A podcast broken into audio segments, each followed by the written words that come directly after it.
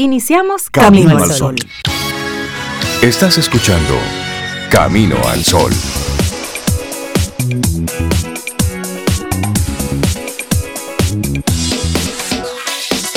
Buen día. Muy buen día. Hola Rey, Laura Sofía, Sobeida Ramírez y nuestros amigos Camino al Sol oyentes. Feliz viernes. 16 de agosto. De, agosto, no. 16 de octubre. De octubre. Señores, señores. A lo mejor yo dije 16 de agosto. No, no, no. No, no yo dije octubre. Sí, octubre. Sí, 16 de octubre. Sí, sí. Viernes. ¿Cómo estás? Yo estoy bien. ¿Y qué tú? Bueno. ¿Cómo bien, estás? Muy bien. Muy bien, qué bueno. Siguiendo adelante. Eso. Es, es la meta, es el objetivo.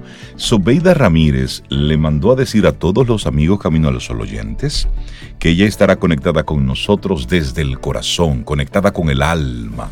Pero está cumpliendo unos, unos compromisos muy personales. Así es que Sobe, un abrazo y ya nos estaremos escuchando de nuevo. Claro que sí. Bueno, hoy el tema del día, la clave está en seguir. Sí, por eso decía paso siguiendo. detrás de otro. Y cuando te canses, cuando el agobio, el hastío, el cansancio esté sobre ti, te detienes, respiras profundo y da otro paso. Ese es el tema del día. La clave está en seguir. Y una actitud que la acompaña, haz que las cosas pasen. Ajá, haz porque que las cosas pasen. no solo es con el deseo. No, hay un porcentaje, hay una responsabilidad, hay una tarea que nos toca y luego el universo pues acomoda. Porque también con eso, con ese esfuerzo que tú haces, tú le dices al, al mundo, al cosmos, en lo que usted crea, usted le dice a eso que usted está listo y que usted está en pos de eso. Eso, exactamente. Así que con ese, con ese buen ánimo y con esa buena vibra estamos arrancando nuestro programa. Hoy tenemos esos invitados que nos estarán compartiendo como siempre temas, contenidos que esperamos que sean así potentes para ti y para tu día y para tu vida. Recordándote que a través de caminoalsol.do ahí tenemos nuestra página web tenemos los diferentes programas, todas las, todas las entrevistas, los diferentes conversatorios que hemos tenido con nuestros colaboradores e invitados y lo tenemos clasificados por tema. Así es que si un día en particular tú quisieras escuchar sobre la crianza, sobre cómo sacar de abajo alguna de nuestras reflexiones, volver a escuchar a Don Rey, uh -huh. bueno, pues ahí está todo, está en nuestra página web, caminoalsol.do. Y es bueno que lo digamos, Rey, porque a veces nosotros estamos eh, un poquito ocupados mientras hay una reflexión o hay una conversación en Camino al Sol. Y la idea es salvar ese contenido para que tú lo puedas escuchar con calma, puedas compartirlo con alguien a quien tú entiendas que le puede hacer bien. Y esa es la idea de tener una página como caminoalsol.do, que esos contenidos no se pierdan y puedan ser compartidos, puedan ser eh, nuevamente escuchados, puedan ser interiorizados, porque hay días en los que tú necesitas volver a escuchar algo que tú sabes. Algo que pero te sirva como tú una especie necesitas de... que alguien más te lo como recuerde. un yompeo emocional. Sí, y es normal porque y somos esas, humanos. Y esa es de las cosas buenas que tiene este tiempo de la radio, que Sí. nos permite, bueno, pues perpetuar un poquitito más en el tiempo los contenidos. Antes, si te lo perdiste, te lo perdiste. Sí. Pero ahora la tecnología nos permite capturar estos momentos y luego que tú puedas volverlos a escuchar una y otra vez. Entonces, en Spotify y en las diferentes plataformas de podcast, ahí encuentras Camino al Sol en su versión podcast, que es una versión editada de los diferentes momentos que tenemos en Camino al Sol. Te recordamos nuestro número de teléfono de WhatsApp, donde también podemos conectar durante las mañanas, durante todo el día, pero realmente es la hora más movida, la hora en la que estamos al aire de 7 a 9 de la mañana. Es el 849-785-1110. 849-785-1110 y gracias por los mensajes, las fotos, las canciones de niños con el jingle, los amaneceres que nos envían, los buenos deseos y la buena vibra. Muchísimas gracias. Todo eso lo recibimos. Claro. Y nuestro correo hola arroba caminoalsol.do para coordinaciones de producción. Buen día, ahora sí. Ahí sí te pasamos todas las coordenadas. Reinaldo, Cintia, Sobeida te dicen buenos días. Esto es Camino al Sol.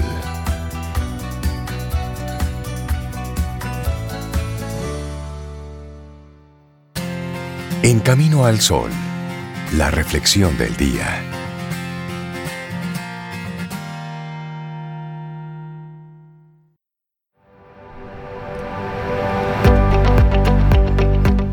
Recuerda, puedes hacer cualquier cosa pero no todo.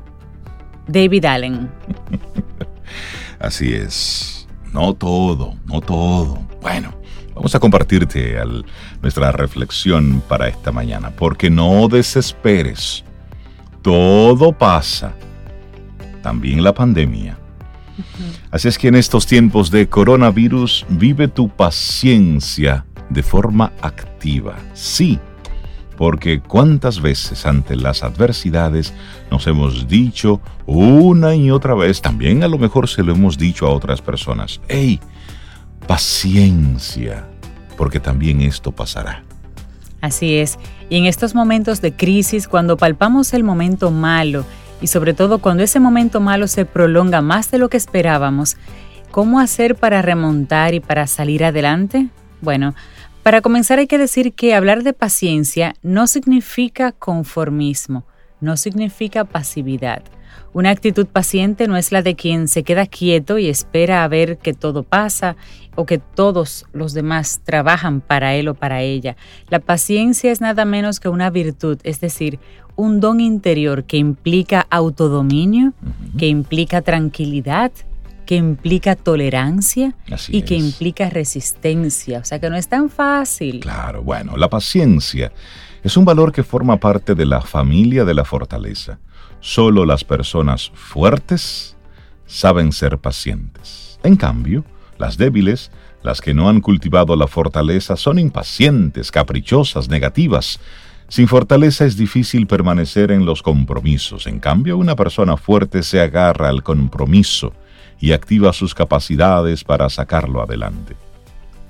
¿Qué rumbo seguir? Bueno, ser paciente es perseverar en la situación que uno decidió adoptar. Es comprometerse con el futuro. Piensa en los objetivos que te marcaste al comienzo de la cuarentena y recuerda que ese es el rumbo que te importa seguir. Claro, y es normal desgastarse.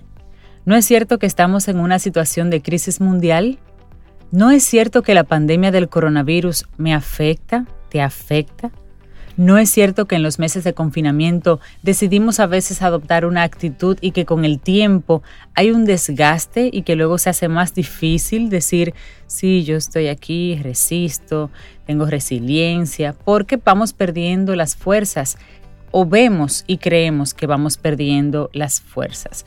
Así que como en la Fórmula 1, es lógico que nuestro estado de ánimo decaiga en algunos momentos. Nos ocurre como las ruedas de un vehículo de Fórmula 1, que en un momento dado se produce un desgaste y hay que cambiar.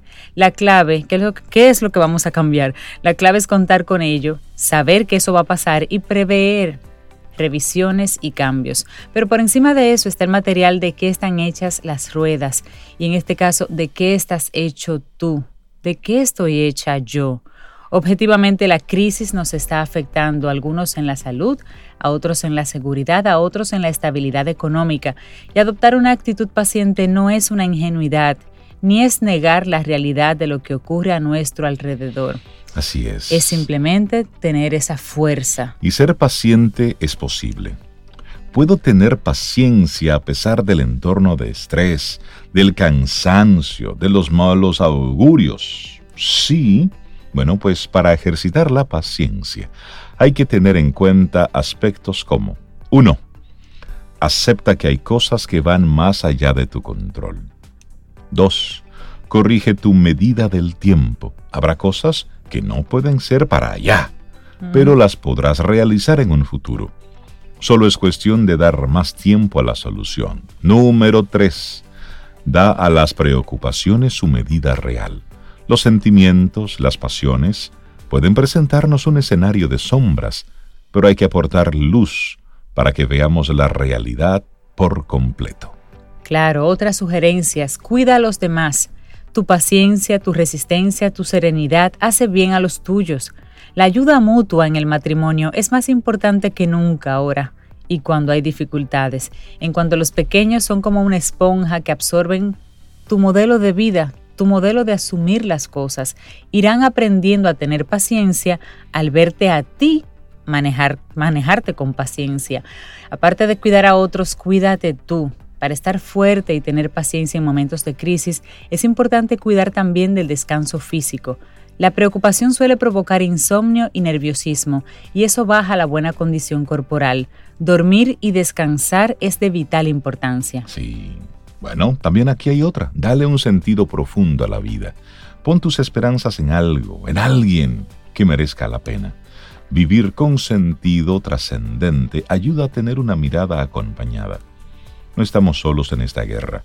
La fe me ayuda a recorrer mi camino en la vida, no al paso que yo quiero, sino al que Dios quiere, sabiendo que ese es el mejor para mí. Y aquí te compartimos otro, y lo vamos a hacer entre los dos este. La ayuda a recomponer tu escenario. En estos momentos, miras cada pieza de este rompecabezas. Las resitúas, las recolocas, y si tu meditación es oración, cuentas con ese diálogo con Dios para conocer qué pasos debes dar. Y te vamos a, entonces a compartir un poquitito la, la propuesta de Santa Teresa. Ay, sí, hermosísima y muy conocida también la propuesta de Santa Teresa. Nada te turbe, nada te espante, todo se pasa, Dios no se muda, la paciencia todo lo alcanza, quien a Dios tiene, nada le falta, solo Dios basta. Qué hermoso. Y en ese mismo poema, Santa Teresa, hay dos versos que son menos conocidos, pero también son magistrales. Dice, no hay amor fino sin la paciencia. No hay amor fino sin la paciencia. Está precioso eso. Bueno, esta es nuestra reflexión para esta mañana que te compartimos. No desesperes, todo pasa. También la pandemia pasará y los vecinos ruidosos también. Algo pasará. Esto fue escrito por Dolores, Massot. Así es. Vida. Música. Noticia. Entretenimiento. Camino al sol.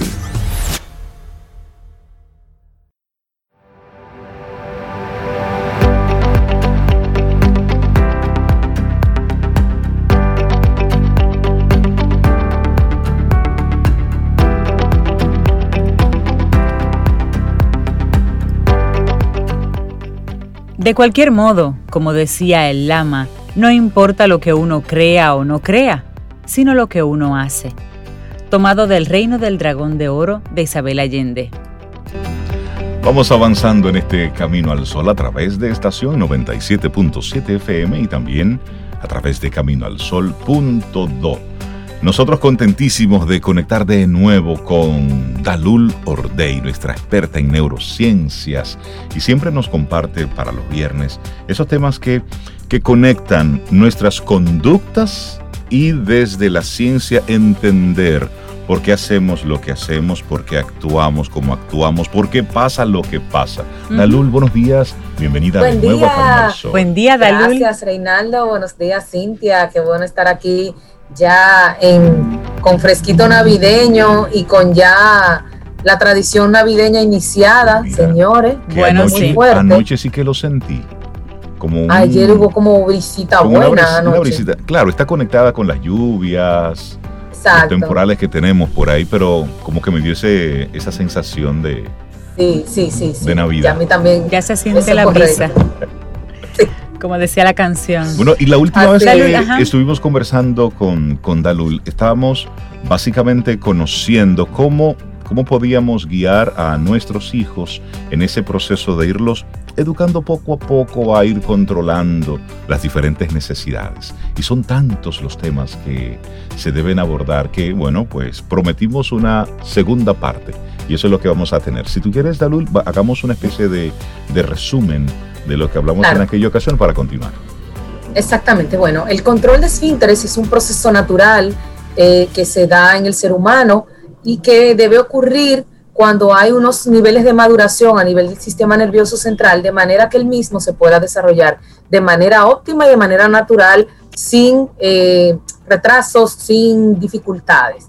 Esta etapa incluye entre los 18 o 20 meses en adelante, porque ya se ha dado un proceso de mielinización y de creación de conexiones neuronales y de niveles de comprensión, de desarrollo motor y de habilidades eh, cognitivas que permiten el tema de hacer ese proceso no solamente de manera fluida, sino de manera consciente. No hacemos nada con que el niño logre ir al baño cuando yo voy y lo siento, sino él tiene que empoderarse de ese proceso y para eso tiene que tener el nivel de desarrollo y de, maduración requerida para que lo pueda hacer de manera, eh, y primero con ayuda y luego de manera independiente y voluntaria.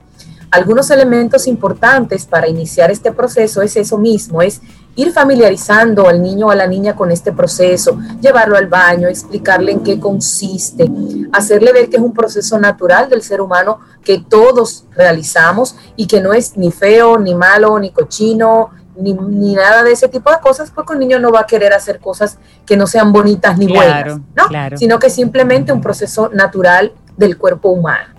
Dado este proceso, pues eh, siempre se sugiere hacer la despedida formal del pañal con una gran celebración de que ya vamos a empezar a ser un niño grande y a partir de ahí entonces hacer ese proceso de entrenamiento que muchas veces se da bastante fácil, se da muy fluido, pero que en otras ocasiones pues va a tomar un poquito más de tiempo. Eh, y eso obviamente va a depender de cada niño, no hay una edad establecida, no es que no, ya cumplió los 20 meses o los dos años ya tiene que eh, estar yendo al baño. No, no, no. Es un, es un proceso que probablemente se puede hacer muy rápido si lo hacemos eh, con la preparación requerida y cuando el niño realmente está listo, puede ser bastante rápido o se puede enlentecer dependiendo también de otro tipo de circunstancias que puedan estar en el entorno en ese momento. Por ejemplo, la situación actual. ¿Eh? De repente el niño se pasa semanas, meses sin salir a la calle, eh, eh, no, no, no, comparte con sus amiguitos si estaba en la escuela o con la abuelita o con los primitos, pero también em, muchas veces mamá y papá tienen que estar en casa, pero estar trabajando, estar cocinando, haciendo otras cosas, entonces están ahí, pero no me quizá no me dan la atención que yo quisiera que me dieran. Entonces hay una serie de componentes, no solamente a nivel de maduración, neurocognitiva, sino también a nivel de eh, em, entorno emocional y psicológico que es determinante a la hora de desarrollar el proceso. Y en esa línea entonces vamos a hablar de qué sucede cuando ese proceso, a pesar de haber hecho todo de manera correcta, de tarea, no se logra adecuadamente. Y allí entonces vamos a hablar de dos eh, eh, terminologías que se utilizan para nombrar estos aspectos, que es la enuresis y la encopresis. Cuando hablamos de enuresis, estamos hablando de la, falta de control de la micción de manera voluntaria. ¿sí? Eh, en el DSM-5, que es el manual de diagnóstico de todo lo que tiene que ver con los asuntos mentales y psicológicos, lo, lo define como esa emisión involuntaria descontrolada que se puede dar dos o más veces a la semana por un periodo de tres meses consecutivos o más. Es decir, de repente el niño se, eh, estamos cambiando de temperatura, por ejemplo, y ahora quizá le da más frío en la noche y entonces se está haciendo pipí últimamente, pero eso ha sido en las últimas dos semanas. No, yo tengo que esperar ver, eh, ir regulando lo que sucede en su entorno antes de yo decir, no, ese niño no tiene un problema de enuresis. Claro, claro. La enuresis entonces se divide en dos tipos de enuresis está lo que se denomina la enuresis primaria, que es lo que sucede de manera natural mientras se está desarrollando el proceso de control de esfínteres. Es decir, el niño está en un proceso de aprendizaje, va a, ser normal que hayan accidentes y eso se considera enuresis primaria que va a desaparecer de manera natural cuando ya se logre adecuadamente completar el proceso de control de esfínteres. Luego está lo que se denomina la enuresis secundaria. Esta ya se da cuando, luego de haber logrado el proceso o luego de haber pasado el tiempo estimado para que se realice, continúan eh, eh, sucediendo accidentes y micciones involuntarias de parte del niño, tanto durante el día como durante la noche. Y allí sí entonces hay que poner un ojo de atención. Ese tiempo se, se evalúa a partir de los cuatro años, o sea, todavía hasta los cuatro años es normal, entra dentro del proceso regular que un niño pueda tener accidentes involuntarios. De repente se durmió, estaba muy cansado, eh, tomó muchísimo líquido antes de dormir y bueno, se le tuvo un accidente nocturno o durante el día entretuvo mucho jugando, esperó último momento y se le salió en el camino. Bueno, eso, todo eso puede suceder en el proceso. Ahora, si ya luego de haber pasado un tiempo eh, donde ese control se daba de manera regular y de repente comienzan a haber accidentes sistemáticos, entonces pudiéramos hablar de que hay una, puede haber una enuresis secundaria. ¿Por qué puede haber una enuresis secundaria? Pero después Vamos primero a descartar. Pero Dalul, después que se han agotado, como tú bien dices, esos elementos del entorno, o sea, si ya el niño estaba controlado, ver primero qué está pasando. le cambiamos un abanico por un aire, nos mudamos a un sitio que es más frío, eh, está hablando de que le da miedo de noche, levantarse o salir de su habitación, ver esos elementos antes de comenzar entonces a buscar otra, otra causa. Otras causas, claro que sí. También ver qué pasa en el entorno emocional. De repente al niño le nació un hermanito. Sí. Entonces, viene ahí un proceso de, mm, de alguna manera inconsciente de regresión para yo poder tener toda la atención, que yo tenía y que ahora la tiene otra persona. O eh, tengo mucho que no veo a papá porque papá trabaja en el interior y, es un trabajo nuevo que, se pasa muchos días. O la abuelita que consistentemente estaba con nosotros, de repente por esta situación de pandemia ya no la vemos. Entonces, hay que ver ese, ese entorno emocional, como mencionábamos hace un ratito, para saber que no haya algún tipo de situación que pueda estar generando ansiedad, angustia, eh, eh, inseguridad y que sean lo que puedan producir que haya un retardo, que haya una vuelta eh, al, proceso inicial, a la posición anterior. Entonces, una vez que hemos visto y detectado ese proceso, pues vamos a el paso 2, vamos a llevarla a su pediatra, de manera que haya, que, que se realice una evaluación eh, de ver que sus esfínteres estén eh, saludables, de que su sistema eh, em, renal pues también esté funcionando adecuadamente, que no sea una señal temprana, por ejemplo, de otro tipo de situaciones de salud. Y entonces ahí, si descartamos esa parte, pues viene el tema de la, del otro elemento, que es la parte ya psicológica. ¿Qué le está sucediendo? ¿Qué está pasando? Que nosotros, a pesar de haber buscado, no estamos encontrando esa razón por la que eso sucede y a veces resulta interesante pues abordar con un profesional de la psicología qué puede estar sucediendo. Pero igual hay estrategias que podemos hacer de manera natural. Algunas cosas de las que se sugieren es hacer lo que se llama el calendario de micción. Generalmente el niño tiene una rutina y hay unos momentos durante el día de ir al baño. Entonces, cuando se acercan esos momentos, mira, hay que hacer pipí, vamos al baño. Y ah, que yo no quiero, venga, vamos a sentarlo. Vamos a hacerlo y hacer eh, lo que haya que hacer. Eh, igual también durante la noche, por ejemplo, se sugiere reducir un poco la cantidad de líquidos o hacerlo eh, con más tiempo antes de dormir, de manera que le dé tiempo ir al baño antes de dormir porque la idea no es que no tome líquido para que no vaya al baño, no, la idea es que él tenga la capacidad de poder eh, sentir cuando tiene la necesidad y hacerlo en ese momento. Hay niños, por ejemplo, que no se despiertan a hacer pipí durante la noche, que cuando se levantan van al baño y orinan. Sin embargo, hay otros que cuando sienten la necesidad se despiertan y van al baño. Entonces ahí viene algo que Cintia decía, a lo mejor no me gusta ir al baño porque está oscuro, hay unos bombillitos, unas lamparitas que se pegan en un enchufe que le dan un cierto, una cierta iluminación que evita que si yo puedo hacerlo por ese temor que puede ser natural en algunos niños, pues puedan ir al baño de manera independiente, porque la idea es esa, no es que nosotros no dormamos y tengamos la no, aquí porque no, estemos levantando al niño a cada rato, porque tampoco le da naturalidad al proceso, porque a la hora que usted le coge el sueño, el accidente va a suceder. Entonces, la idea es que el niño empiece a hacer conciencia y ese tema de la conciencia corporal del niño es interesantísimo. Dalul, y el uso de elementos externos para invitar a, vamos a ver, ¿cómo te lo planteo?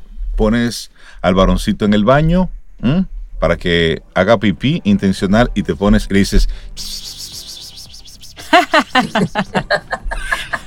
o abre la llave, gente que abre la llave para que el sonido el uso de diferentes elementos que sirvan como ancla para conectar a la persona, al niño, a la niña con ese momento. ¿Qué tan recomendable es? ¿Qué tan efectivo es? Pudiera ser efectivo siempre y cuando no sea directamente lo que genere que pueda ir al baño. De repente el niño un día usted está apurado y necesita que haga pipí rápido y le abre la llave o le da el, llamado al pipí eh, y, sucede. Pero, pero de ahí a que todo el tiempo usted tenga que hacer eso y condiciona al niño a que bajo ciertas circunstancias sea que lo haga, tampoco es productivo. Porque en el momento en que esa circunstancia no esté, entonces va a haber esa dificultad. Que ahí viene entonces la otra vertiente que no es la de la enuresis, sino de la encopresis, que es el tema de las heces fecales, cuando no hay un control adecuado de las heces fecales. Y allí la cosa se complica un poco más por el tema de que, por ejemplo, hay niños que sufren de estreñimiento y como le duele ir al baño, lo evitan. Entonces, ahí yo tengo un, agravante adicional. O quizás a nosotros no nos gusta que haga eh, la caca en un sitio determinado si estamos en un sitio público. Le digo, aguántate ahí. Pero después que yo le digo, aguántate ahí y que el niño está tratando de hacerlo, de repente puedo producir que cuando él tenga la necesidad, inconscientemente reprima el deseo de ir al baño y estemos generando una situación de salud. Eh, eh, que nos complique, claro, que sí. Entonces ahí pues siempre es importante el ver el tema de la alimentación, de que tenga las fibras, frutas o algunos elementos que ayuden el tránsito eh, intestinal para que, para que pueda ser realmente tener el flujo que necesita para que no haya esas situaciones de estreñimiento, pero también el tema de hacer consciente al niño de ese proceso y de que es un proceso necesario. Acuérdense que nuestro cuerpo cuando no elimina esas toxinas se intoxica. Totalmente. Entonces, parte de nuestra salud, de yo sentirme bien, de estar eh, con ánimos para jugar, implica que mi cuerpo esté saludable. Y para que mi cuerpo esté saludable, yo tengo que desechar todas esas cosas que ya mi cuerpo no necesita para poder sentirme mejor. Dalul, ¿hay un horario específico para eso? Yo conozco personas que le dicen a sus hijos, por ejemplo, usted se levanta, va al baño, hace todo y ya usted tiene el día libre, se va a la escuela y demás. Y conozco niños que realmente es como a mediodía o al final del día que van al baño. ¿Hay un horario para eso o simplemente con que vayan es suficiente? Mira, eso va a depender también de cómo tú acostumbres tu cuerpo, ¿sí?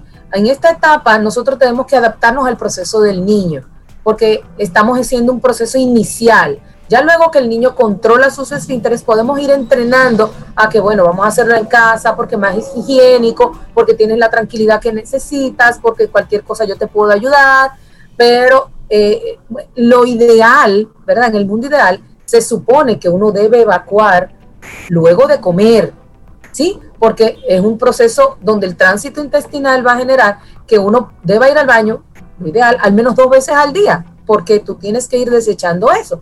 En nuestra rutina y por sabrá Dios qué cosa, uno asume que tiene que ser un día o una vez al día como mínimo. Es lo que se sugiere, como mínimo. Fíjense que los niños, los bebés, hay que cambiarlo cada rato. Usted le da leche, ¡pum! y al ratito, porque ese tránsito intestinal va fluido, se mueve como se debe mover. Eventualmente, con el, con el paso del tiempo, con la integración de alimentos y con el cambio, pues en va, eso va haciendo diferencia en ese, en ese flujo intestinal que se requiere. Eh, la hidratación es importantísima. Por ejemplo, los niños cuando están jugando, corriendo, suelen sudar mucho. Entonces, eso hace que de alguna manera se deshidrate y requieran mayor cantidad de líquidos. Pero eso es un arma de doble filo, porque entonces, por un lado, tengo mayor cantidad de líquidos para la micción pero también necesito hidratar esos intestinos para que el tránsito intestinal se pueda dar de manera adecuada. Entonces, igual el, incorporar fibras, las fibras ya las pueden conseguir en, los alimentos, en frutas, eh, la ciruela, eh, la piña, eh, los vegetales, aunque los niños no son muy amantes de los vegetales, pero los vegetales verdes, el brócoli, el coliflor, que no es verde, pero también es interesantísimo, la berenjena, la, la lechuga, todos esos vegetales ayudan porque dan un contenido natural de fibra. Entonces, si nosotros nos llevamos de nuestra dieta regular, por ejemplo, eh, eh, el arroz, la habichuela, la habichuela es un, es un alimento pesado, es un alimento que produce incluso inflamación, que produce reacción. Entonces, si yo no hago un balance en ese proceso alimenticio, probablemente voy a tener dificultades con el tránsito intestinal de mi niño y eventualmente pudiera tener un proceso de encopresis donde me cueste ayudar al niño a realizar ese proceso de control y de uso adecuado de eh, hacer sus necesidades fisiológicas. Dalul, ¿en qué momento, para ir cerrando el tema, un padre o una madre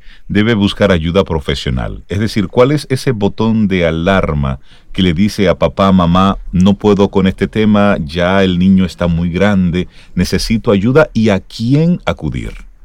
Exacto. Ahí viene un tema importante.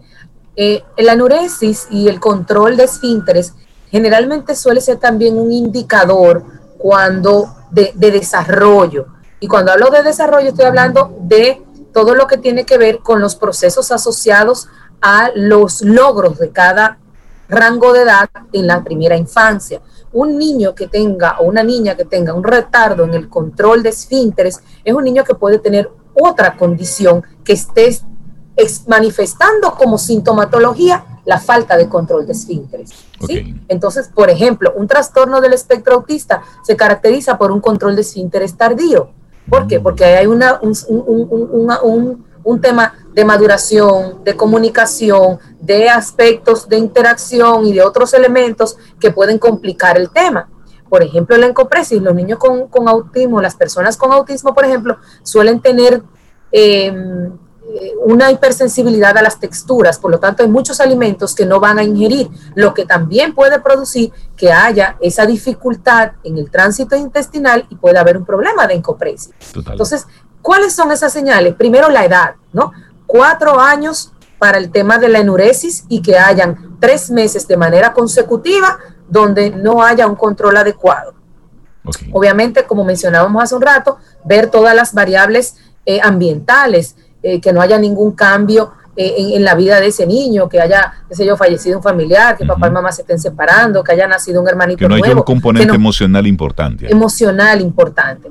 Entonces ahí viene la intervención o de, un pediatra para ver su condición y su estado físico o de un psicólogo para hacer el abordaje psicoemocional. Igual pasa con la encopresis. La enuresis, por ejemplo, la enuresis que es ah, nocturna, como decía, es hasta los seis años. Todavía a los seis años un niño puede tener accidentes ocasionales, puntuales. Ahora, si consistentemente, una, dos veces por semana, ese niño mantiene esos accidentes nocturnos por tres meses o más, ya es una señal de alerta para buscar ayuda profesional. Igual pasa con eh, la encopresis. ¿sí? A los cuatro años, un niño eh, en condición regular debe haber logrado el control de sus esfínteres para la emisión de las, para las heces, ¿sí? Ya debe, porque además la sensación es mucho más intensa eh, físicamente que cuando vamos a hacer pipí, por ejemplo. Entonces, eh, se, puede eh,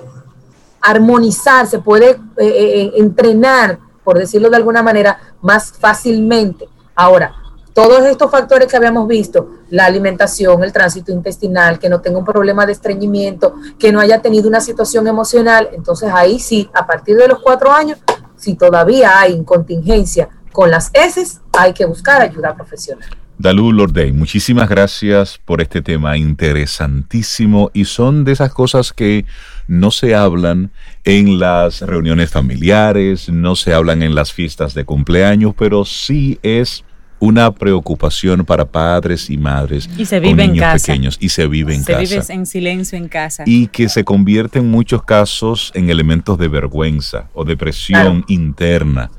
Y ahí se pueden desarrollar lamentablemente cosas hacia futuro con estos niños, con las niñas. Dalul, la gente que quiera seguir conversando contigo, ¿cómo te encuentra ahí en Neurotraining? Se pueden comunicar al 809-532-1992, eso es en Neurotraining. También pueden seguir en nuestras redes, en Neurotraining rayita abajo RD en, en Instagram y neurotraining.do en la web.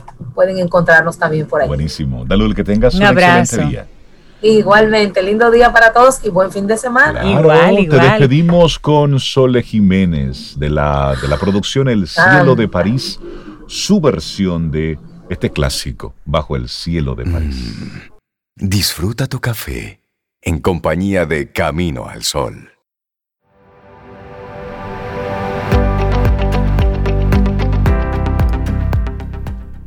No podemos quedarnos quietos después de saber, sino que tenemos que actuar. tomado de El corazón es un cazador solitario del año 1940, ese libro de Carson McCullers. Seguimos avanzando en este camino al sol. Es viernes, estamos a 16 de octubre y le damos los buenos días, la bienvenida a María Elena Azuad, psicóloga quien nos acompaña los viernes para poner sobre la mesa esos temas que a veces son los innombrables en las familias, en la sociedad, pero que es bueno ponerlo ahí y hablarlos, verlos de todas las, desde todas las ópticas. María Elena, buenos días, bienvenida a Camino al Sol. Buenos días, muchas gracias.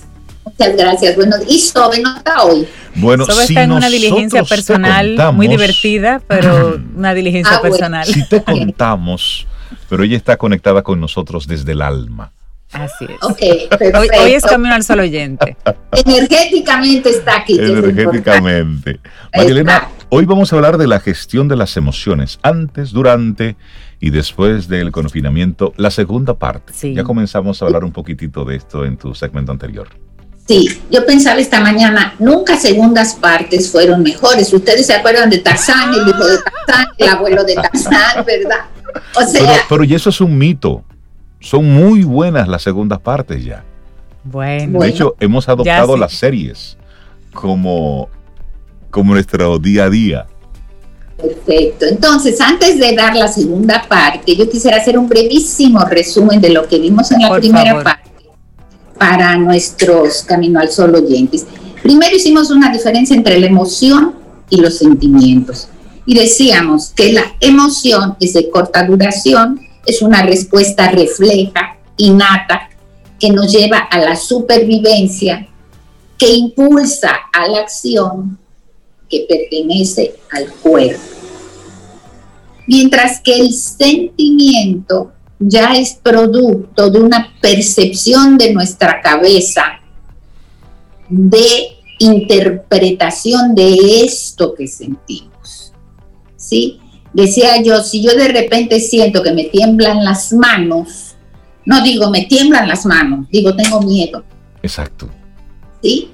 No, no registramos lo que el cuerpo nos dice. Por eso también ahora hay mucha demanda de personas que enferman físicamente y que dicen el estrés, el estrés, claro, el cuerpo habla y no lo escuchamos. Y esto nos ocurre con las emociones. Los sentimientos, sin embargo, son de más larga duración y más que impulsarnos a la acción, lo que hacen el sentimiento es ser el resultado de la acción. Ahí es que hay una diferencia básica y no pertenecen al cuerpo, sino que pertenecen a la mente. Dicho esto, analizamos que antes, durante y después del COVID, dure lo que dure, hay cinco emociones básicas y que las que nos han acompañado y nos seguirán acompañando en esta situación son fundamentalmente el miedo y el enojo. Sí.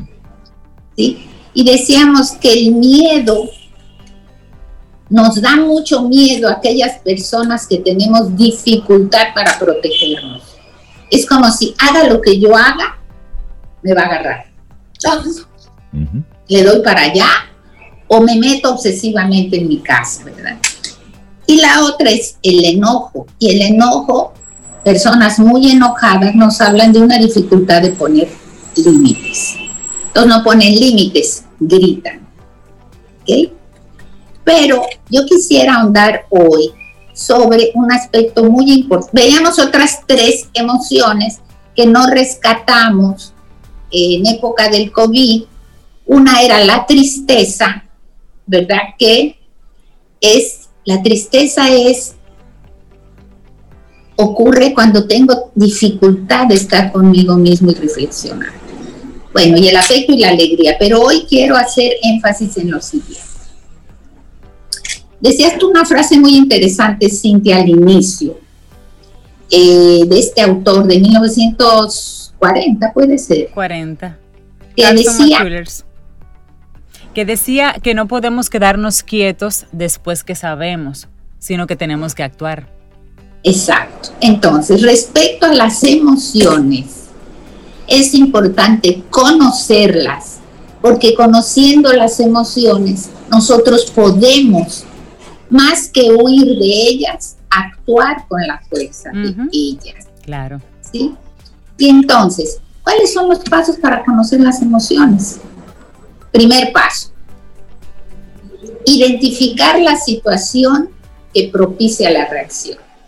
Es decir, yo estoy bien, entre comillas, y de repente me disparo. Eh, voy a poner un ejemplo. Hay alguien en la calle, yo voy manejando y me tocan el vidrio para venderme cualquier cosa y yo ahí me molesto. Mira, pero no voy a comprar nada. Esto, este sentimiento, esta emoción que surge de aquí, tengo que identificar qué lo propicia. Pero no es que lo propicie que este señor me ande vendiendo. ¿Qué lo propicia? Que toque mi carro. ¿Qué lo propicia? Que se meta en mi vida.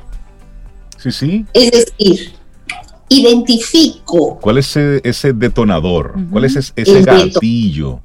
Exactamente, exactamente. Después, segundo paso, ya me di cuenta. ¿Qué pienso sobre eso? Okay. ¿Sí?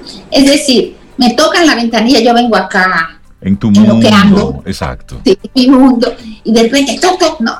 Exacto. Me saca de onda, me, dispara.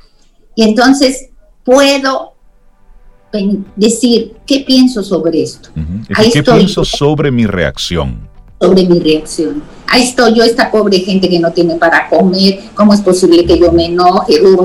Y ahí estoy entonces juzgando mi emoción. Ok. ¿Ok? Segundo paso. Esto nos lleva a descubrir la emoción. ¿Qué hay atrás de esto? Y una vez descubierta, ver qué actitud toma. Y sigamos con el ejemplo. Me tocan la, la ventana y yo digo, ¿cómo es posible que yo me enoje? Esta pobre gente no tiene que comer, etcétera, etcétera. Me da tristeza, me da culpa, porque esta gente no tiene, yo ando en un carro con aire acondicionado, con las ventanas subidas, etcétera, ¿verdad? ¿Y qué actitud tomo? Bajo la ventanilla, le doy dinero, le digo que no tengo. Me molesto y lo, o, los ignoro. Me y digo, hágase para allá. ¿Sí? Cualquiera de estas cosas de actitud después me van a facilitar describir mi sentimiento. Es decir, si yo sigo estos pasos, conozco las emociones. Y si las conozco y son emociones desagradables, nosotros los seres humanos, lo que generalmente hacemos es hacerlas a un lado. Me siento culpable porque no, esta gente molesta muchísimo, que no se dan cuenta que a mí no me gusta. Es decir, yo lo que hago es que las evito. ¿Ok? Y la fórmula concreta para gestionar mi emoción es reconocerla. Listo. ¿Sí? No es tan sencillo porque muchas veces no reconocemos la emoción ni dónde la sentimos. Es decir, paro, ustedes van a decir, ella siempre anda con sus frenos de emergencia, pero es así. Hay que parar para tomar conciencia. No podemos seguir en esta inmediatez. Paro, ¿verdad? Y en el momento que paro, si no tengo entrenamiento, me va a costar trabajo decir siento esto. Pero sí puedo decir, por ejemplo, imaginen ustedes una persona eh, que les genera rechazo que no les gusta. Imaginen ustedes que están frente a esa persona. Imaginen ustedes que se van acercando a esa persona. Y esa persona más cerca y más cerca y más cerca. Claro, estoy en un momento de relajación. ¿Qué siente el cuerpo? Se me pone la piel de gallina. Se acelera el ritmo del corazón. Sí, los brazos se me tensan. Esa es la emoción. Y entonces, después de que me pongo en contacto con esa emoción, pido a la persona que nos diga en qué parte del cuerpo la siente. En los puños, me dan ganas de pegarle. O en el estómago. en el estómago, ¿sí? Las piernas que quieren salir corriendo. Un dolor de cabeza inmediato. un dolor de cabeza inmediato. Entonces, pongo la persona, no es que la pongo, es que la persona imagina la situación que le genera rechazo, miedo o no. Una vez que la imagina, pido, esto bajo un estado de relajación, esto es mindfulness, pido que se dé cuenta en qué parte del cuerpo la siente. Y sigue el ejercicio y después pido que diga, que diga no, que sí, que piense en la emoción y donde la siente. Siento miedo y el estómago eh, apretado. Siento miedo y el estómago apretado. De ahí la saco y la llevo a que contacte de nuevo con la respiración, que borre esa pizarra, que eche a un lado lo que le genera dificultad y volvemos a conectar con la respiración.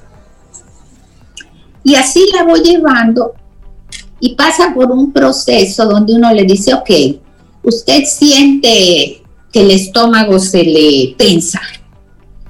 Dese cuenta de que la emoción solo ocurre en el estómago, que la emoción no es usted entera, sino solo esa parte de su cuerpo. Está localizada ahí. Está localizada ahí y usted es más grande que su emoción. ¿Sí? Es como la mente, la mente lo que hace es producir pensamientos. Constantemente. ¿Sí? Constantemente. Pero usted no es su mente. O eh, el páncreas produce insulina, pero usted no es el páncreas. ¿Sí? Es la toma de conciencia de que soy mucho más que esa emoción que siento. Y continuando el proceso, al final, entonces le digo, ok, ya detectó la persona que es miedo, que se le aprieta el estómago, eh, ya detectó que cuando no está esa situación imaginaria puede respirar bien y finalmente le digo, ok, contacte su emoción, contacte su miedo y ahora abrácelo, acéptelo. Eso. Eso es lo que usted siente. Y si yo abrazo mi miedo, como decía el autor inicial de Cintia, esto me va a llevar a tomar acciones. Es decir, si yo tengo miedo de contagiarme, por decir algo, entonces yo tomo ciertas medidas. Ando con mi mascarilla, procuro no ir a sitios cerrados, me lavo las manos, evito tocarme la cara, tomo algunas medidas algunas decisiones en base al conocimiento de mi emoción.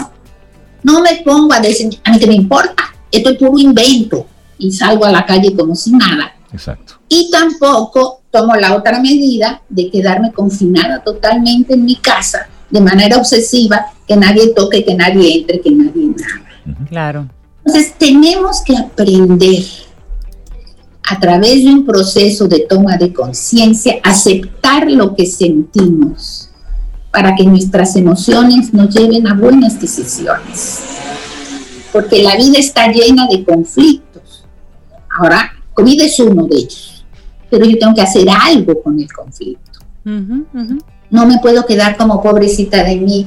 Ay, la vida me ha sido tan dura, porque si me pongo de víctima, no hago nada y si me pongo de guerrero a decir, a mí nada me vence, yo voy para adelante, tampoco hago nada. Claro. Claro, claro. Y el COVID fue un ejemplo, pero eso, eso aplica para todo. Por ejemplo, la persona que está ah. trabajando en su casa, que dice, me molesta que cuando estoy en una reunión entren a preguntarme cosas. Pues pongan la puerta, un letrero de que estoy en una reunión, no me molesten, o cierre, o acuerde algún tipo de, código para que en su casa el tiempo de los niños en la escuela sea respetado, el suyo en la oficina sea respetado y que se hagan esos acuerdos en la casa, porque ahora mismo eh, hay, hay es, es, muy importante eso que María Elena cuenta de reconocer la emoción, porque estamos revueltos en una casa, poco espacio, cinco personas, seis personas, y todos que encuentran en ese momento un punto en el que están molestos, están irritados, ya están cansados. Entonces, identificar ese punto, esa emoción, que detona esa emoción, me permite, como bien dice María Elena Swat, tomar las medidas del lugar. Si me molesta que me interrumpan, busco un espacio que no me interrumpan o creo horarios en donde no me pueden interrumpir. Si me molesta que la niña se distraiga en la clase, que está sucediendo mucho con las clases virtuales, busco un espacio para que ella esté tranquila para que ella no tenga esa dispersión y yo la ayudo en el proceso, porque como niño o niña, pues necesita la ayuda de un adulto, pero se toman decisiones en pos de que se aminore ese, esa emoción negativa que se está sintiendo, buscando la raíz y entonces trabajándola. Totalmente. Sobre todo, sobre todo, hay que considerar que es un intercambio. Un intercambio. No es, claro, a mí me molesta yo tengo gente de 4 a 8 de la noche, nadie que toque. Exacto. Pero al niño le molesta que papá no esté presente. Sí. Entonces hay que conversar. Hacer y acuerdos. Se negociar, ok, tú quieres que papá esté presente o que papá te ayude en tal tarea. Ok, yo papá cedo y tu hijo cedes. Porque hay que negociar, no es imponer.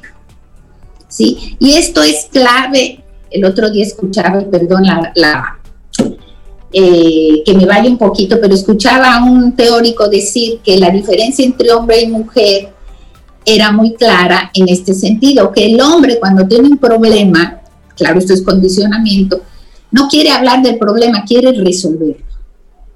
La mujer cuando tiene un problema no quiere resolverlo, quiere hablar. ¿Sí? Esto es puro condicionamiento. Entonces se encuentra una pareja él tiene problemas, pero él no quiere hablar, él está dándole vuelta a ver cómo resuelve. Y ella, ¿qué tienes? ¿Qué te pasa? Te siento distante. ¿Qué es lo que es? Y él acá. En la Cuando la buscando solución. A veces buscando solución. Y ella, cuando tiene un problema, bla, bla, bla, bla, bla, bla, bla, y los hombres, pero tienes que hacer esto, tienes que hacer lo otro. La mujer no quiere que le digan qué hacer, quiere desahogar el hombre no quiere desahogar, quiere resolver. Entonces, ahí debe haber un intercambio. Yo, mujer, respeto que cuando tú tengas un problema, te puedo decir, estoy aquí cuando me necesites y quieres hablar, punto. O la mujer que necesita bla, bla, bla, bla, bla, uno le escucha y no le da soluciones el hombre. Entonces, de este mismo ejemplo, hay que intercambiar con la familia todos deben negociar y todos deben ganar, ganar. Ganar, ganar, de eso se trata. Y en esta, en esta situación donde estamos viendo tanta información cruzada, donde hoy sale una información sobre el COVID, pero mañana sale una que contrasta, donde en los diarios vemos informaciones que son tan contradictorias unas de otras. La población, el que está solamente recibiendo los, los datos, dice, pero, ok, a todo esto, ¿qué voy a hacer? Por ejemplo, en el caso de nuestro país. Por un lado, el gobierno haciendo esfuerzos por incentivar el turismo, pero por otro lado tenemos un toque de queda. Entonces, tú dices, ok, ¿cómo yo voy a incentivar el turismo en las zonas turísticas cuando ya yo estoy diciendo que a partir de cierta hora nadie puede estar en las calles? Es decir, vamos a incentivar la economía, pero por otro lado la, la queremos controlar son de esas ambigüedades que hemos estado viviendo en este año que nos, nos generan una serie de emociones, María Elena, que en familia... Salimos, no salimos. Sí. Voy, no Tenemos que buscar respuestas. Y me parece por eso muy atinado el que hoy nos invites a hacer ese ejercicio de sentarnos y enfrentarnos a aquellas cosas que tememos. La gente que quiera conectar contigo, María Elena, y pueda seguir esta conversación ¿Cuáles son esas formas de contacto?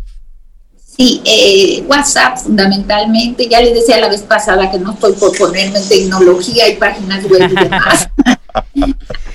WhatsApp 809-868-0886 y con muchísimo gusto continuaremos reflexionando. Buenísimo. Buenísimo tus temas siempre, Marilena Swat. Muchísimas gracias. Un gran gracias a ustedes. Un abrazo, buen día. Vida. Música noticia, entretenimiento, camino al sol.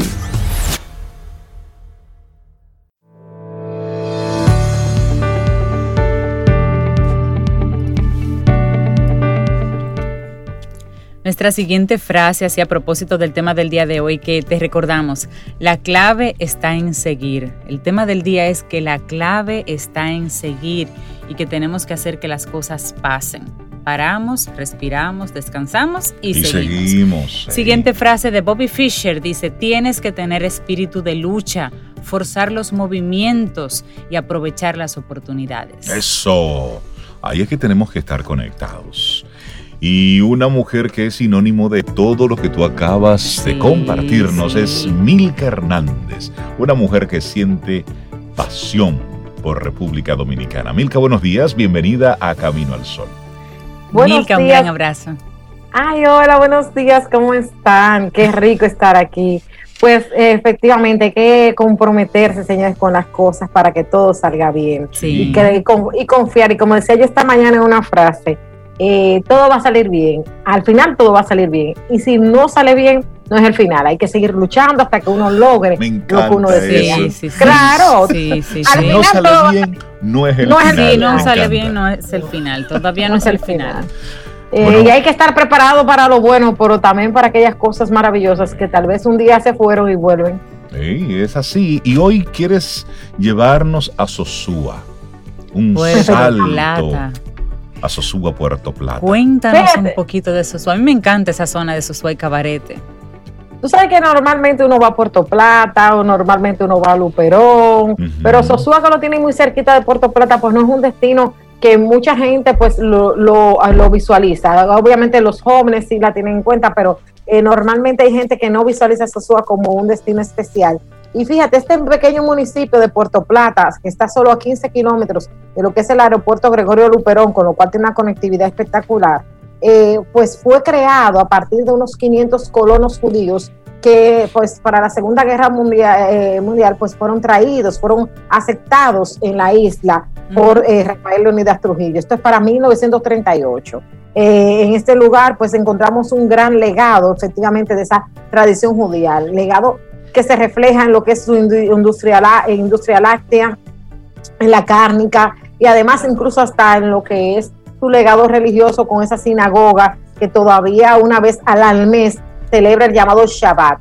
Pero además de eso, pues esa comunidad judía ha sido muy importante desde el punto de vista de lo que es la gastronomía de la zona, porque ha aportado bastante ese quesito eh, estilo geo que tanto nos gusta eh, y demás productos de esa me, me perdonan la marca, pero de la marca Sosúa, que se han ido ya diversificando sí, sí, sí. todo eso. Sí, sí, sí.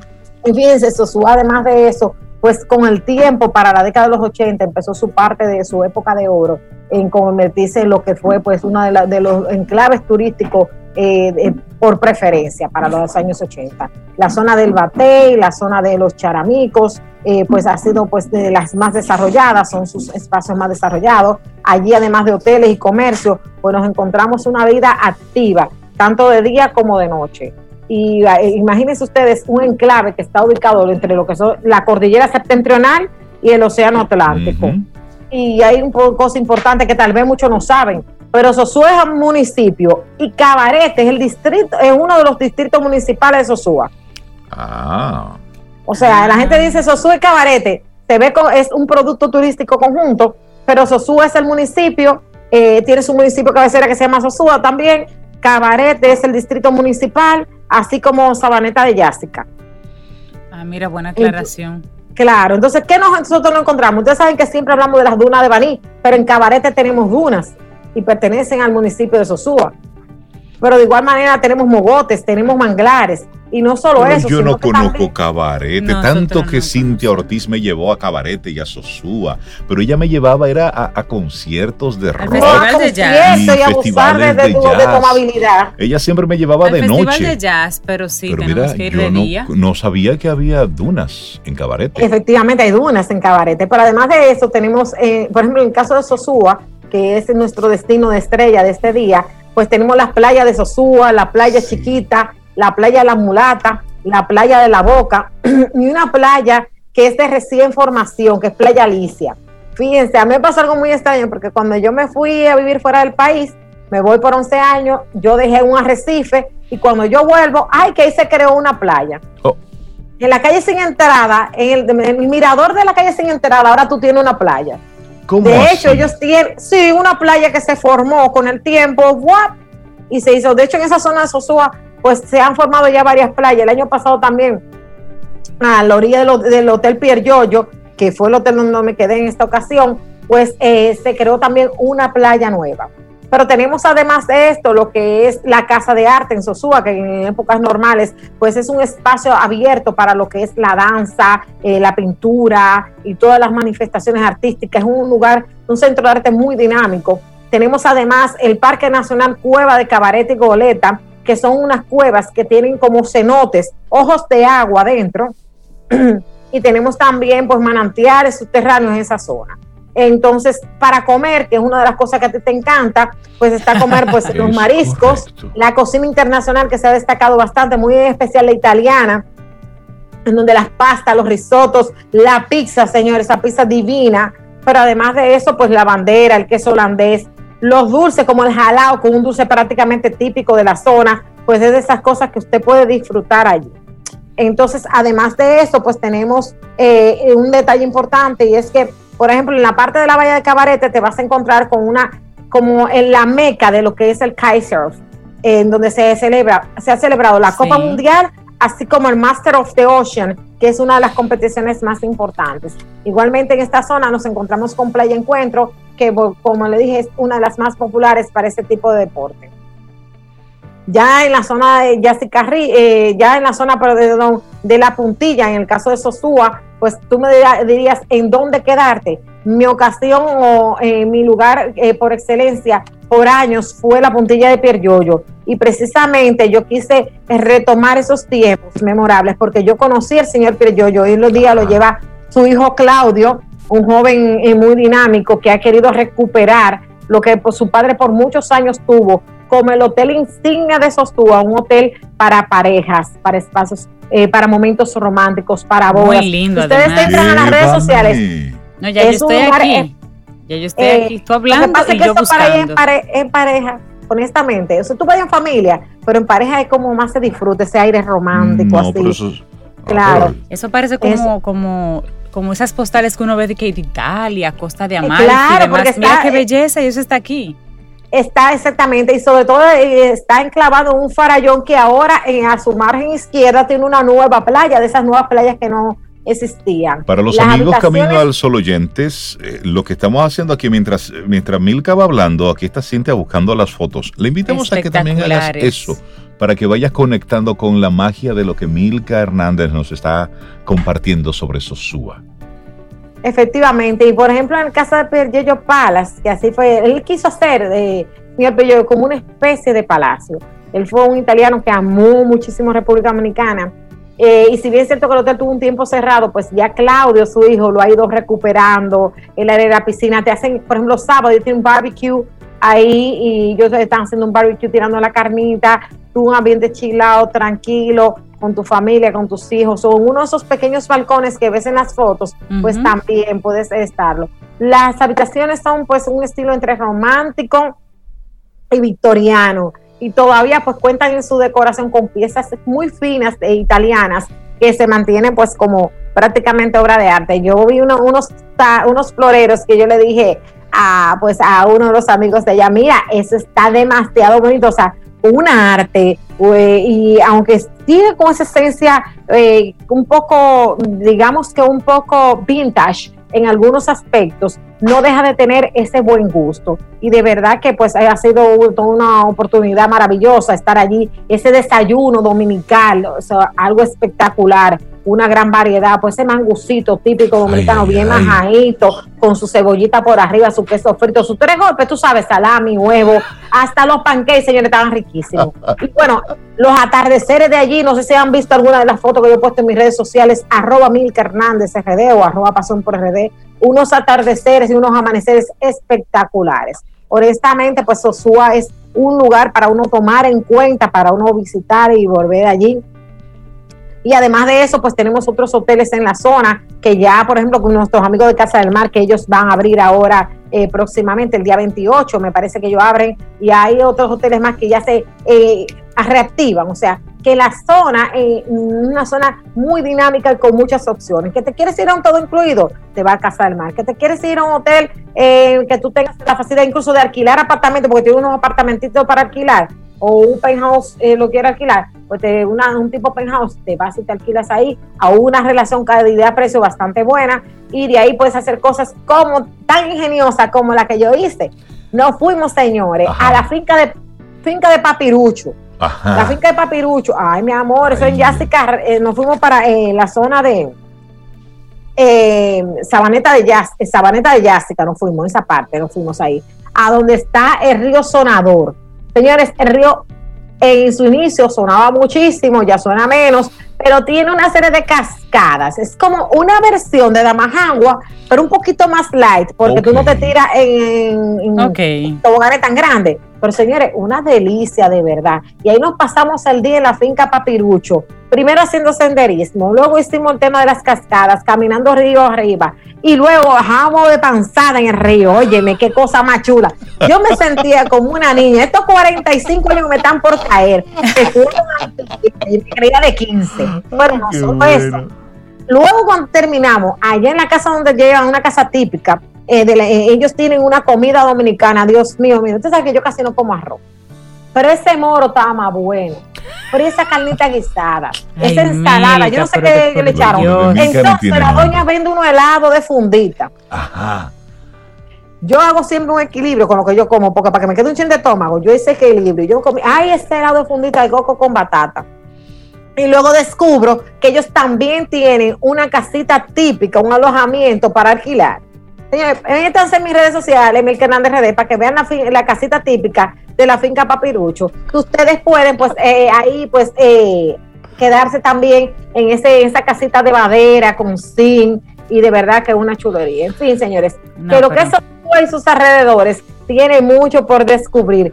Solo irte a Sosúa. Puerto Plata es otro día, Cabarete otro día, pero Sosúa tiene lo suyo y queremos que lo conozcan de la mano de nuestra gente de Camino al Sol también, ¿verdad que bueno, hay un Grupo, hay un grupo de, de, talentos que estarán rodando por la zona de Sosúa, Cabarete en este fin de semana. Yo espero que hayan escuchado este segmento con Milka. Si no, se lo vamos a compartir. Se lo vamos a compartir para, que vayan por ahí. Sí, para que vayan salen en hoy, Salen hoy para allá, para Susuba y Cabarete. Y la invitación mm, para Cintia Ortiz de que me lleves a Cabarete de día. Sí. Siempre me lleva a disfrutar esa zona, pero de noche. Los Óyeme, el de día es chulísimo para hacer, tomar en la Playa Encuentro, dar clase. Óyeme, en Playa Encuentro, donde se le va Master of the Ocean, dan clase para el tema del surf ¿Y tú crees que este cuerpo aguanta surf ya a esta altura? Oye, viejo, cuando yo tenía 50 libras más, yo me monté en una tabla. Ay, Dios Casi le vuelo la, cabeza no de concesión cuando iba bajando de allá para acá. Pero, pero es posible, pero es posible. Ah, ah, no, pero no es Susana el de NS Travel, el gordito, yo casi me lo llevo, pero fue una aventura chulísima, de verdad, y eso siempre vale la pena, pues hacer esas cosas maravillosas. que yo te agradezco tanto que cada, cada vez que tú vienes a Camino al Sol nos emocionas, nos reemocionas con conocer más de República Dominicana. Así es, creo que ese, ese es el objetivo y tú lo cumples muy bien. Muy bien. Ese cometido. Milka Hernández, Pasión por RD, repítenos tus redes sociales para que la gente conecte con esos diferentes destinos arroba Milka Hernández RD y arroba Pasión por RD. Señores, y en la próxima le traigo algo espectacular. Yo les había hablado antes de Boca Chica. Ajá. De, en un programa anterior. Yo he vuelto a Boca Chica dos veces y vamos a conocer Boca Chica por dentro. Así que síganos en las redes sociales y conectados en Camino al Sol. Encantado. Un abrazo, Milka. Cuídate mucho. Gracias. Que tengas un día espectacular, un muy buen fin de semana y sigue acumulando experiencias y compartiéndolas. Sí, sí, qué hermoso. Para que nosotros Sacrificándome eh, por todos los caminos del oyente, por favor. Sentimos que viajamos contigo. Así es, señores, nosotros despedimos a Milka, pero también llega el momento de despedir nuestro programa Camino al Sol por este por esta semana ya. Sí. Así es que nos escucharemos a lo mejor el próximo lunes, si el universo sigue conspirando, si usted quiere, si nosotros estamos aquí, bueno, pues tendremos un nuevo camino. Yo creo que sí, que todo eso se va a dar. Y esperamos que hayas disfrutado del contenido del día de hoy. Recuerda nuestras vías para mantenernos en contacto. Hola arroba caminoalsol.do. Visita nuestra web y amplía más de nuestro contenido. Caminoalsol.do Hasta una próxima edición. Y pásala bien.